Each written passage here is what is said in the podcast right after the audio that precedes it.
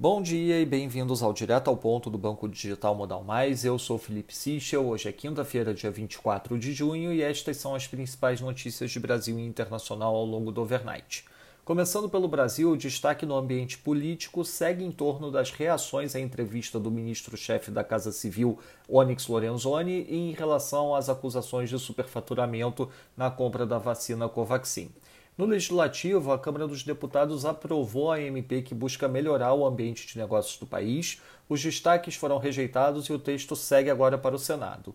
A Câmara também rejeitou as mudanças aprovadas no Senado no texto da MP 1034. Os deputados retomaram um texto original enviado pelo Executivo que elevou a CSLL do setor financeiro de 20% para 25%.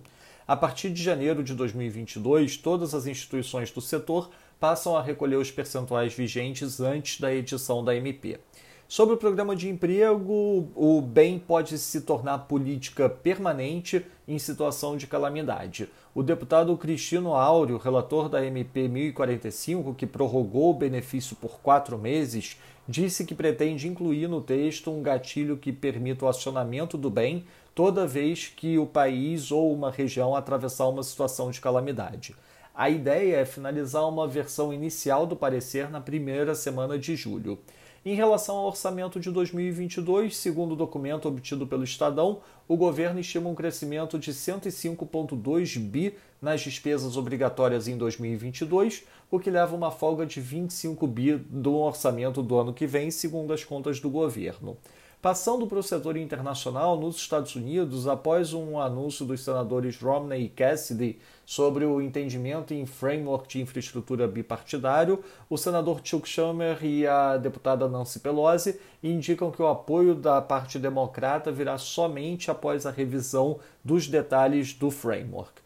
Na Alemanha, destaque para o IFO Business Climate, com leitura de 101,8, acima do esperado 100,7.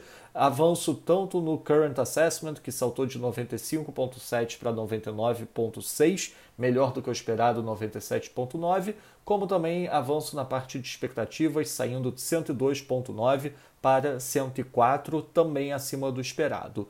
Na China, o terminal portuário de Shenzhen está novamente em operação, colocando expectativa de redução no custo de aluguel de contêineres, que saltou 11% neste mês.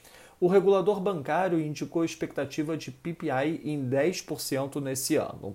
Em Taiwan, a fábrica de semicondutores TSMC indicou um aumento de preços de até 20% no ano que vem. Na agenda do dia, destaque hoje para a divulgação do relatório trimestral de inflação aqui no Brasil, também às 8 da manhã, divulgação da taxa de juros na Inglaterra e o Bi-Weekly CPI no México. Às 9 e meia da manhã, divulgação de Durable Goods Orders e revisão na leitura do PIB do primeiro trimestre nos Estados Unidos. E às 10 e meia da manhã, uma aparição do Bostic e do Harker do Fed.